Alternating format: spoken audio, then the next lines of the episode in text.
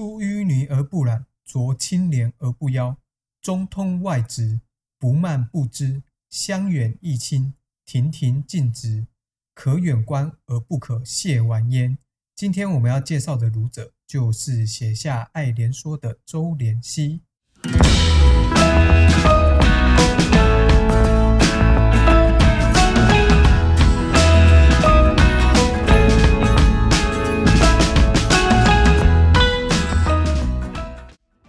大家再度聆听儒雅工坊。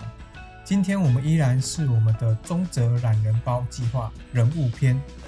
在宋代儒学中，有一个分派的讲法，叫做廉、洛、关、闽四大流派。后面三个流派，他们都是区域的名称。洛是指洛阳，陈明道和陈一川就是洛阳人，所以叫做洛学。关是指关中。张衡曲就是关中人，所以叫做关学。闽则是指闽南，指更后来的诸子，所以叫做闽学。那最一开始的连是指什么呢？连它不是一个区域的名称，而是指周濂溪故居的小溪。换言之，以一个小溪的名字就能代表一个学派。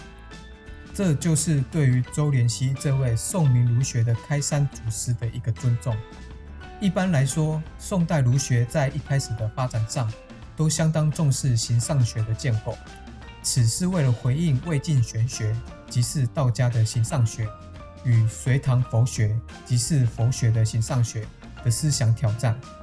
在上一讲我们提到过，形上学是一套理论性的回答世界的根源与深层的学问。我们一个人一生当中，都曾经问过自己：人因何而生？因何而存？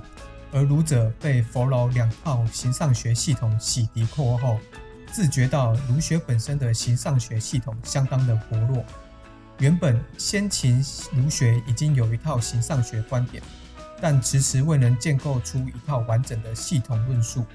所以，虽然先秦儒学的形上学观点可以满足当时候人们对于生命起源的渴望，但是对于宋代的人而言，先秦儒学的形上学观点已经不能够满足他们，所以宋代儒者首要的课题就是本于先秦儒学的形上学观点，进一步建构出一套形上学系统论述。所以有人常说，宋明儒学是掺杂佛老思想在其中的儒学思想，其实这是一个错误的讲法，因为在宋明儒学只是为了回应佛老带来的形上学刺激。而不是掺杂佛老的思想。我们讲回来，周濂溪，由于周濂溪有两个重要的作品，一个为《太极图说》，另一个为《通书》。《太极图说》的起源是一个比较复杂的问题，但我们大概可以分成两个部分。第一个是太极图和图说。太极图可以起源于道家的思想，但太极图说本身就是周濂溪的思想。图画本身只是图画。但是对于图画的解释，却可以诠释自己的观点。此是诠释学上作品中心论与读者中心论的区别。所以，我们不能说周濂溪的思想掺杂道家的思想。周濂溪的太极图说，主要是从形上学的宇宙论方式去建构出一套儒学的形上学系统。我们来说说里面的一段内容：无极而太极，太极动而生阳，动极而生静。静而生阴，无极和太极是同一个形上学实体。无极只是形容太极的无限性，故称为无极。实体本身的形上学活动，创造出了阴阳二气。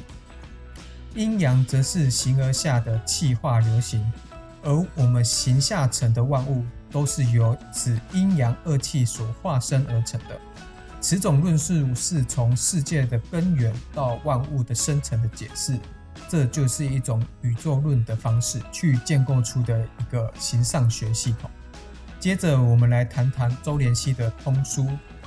在通书当中，周濂溪改变了宇宙论的论述，转从本体论的方式去建构出儒学的形上学系统。本体论本身基本上是省略了宇宙的生成的论述。转而重视我们对于本体的理解，而本体即是指形上之实体。在通书当中，周濂溪认为实体即是诚，所以亦可以称为诚体。我们一般讲到诚，是指我们要真诚的对待他人，不要欺骗他人。但是儒学的诚很特别，它是说无自欺，是指我们要真诚的对待自己，不要欺骗自己。周濂溪对本体的理解，就是本体它本身不会自我欺骗，乃至于圣人。亦只不过是能够做到不自我欺骗而已。所以说，诚者，圣人之本。我们今天也简短的讲到这里。如果你喜欢我们中泽懒人包的计划，希望能够订阅我们的频道，并且分享其他人聆听。另外，我们开了一个 blog，大家有任何问题都可以在那个 blog 留言跟我们一起讨论哦。感谢大家的聆听。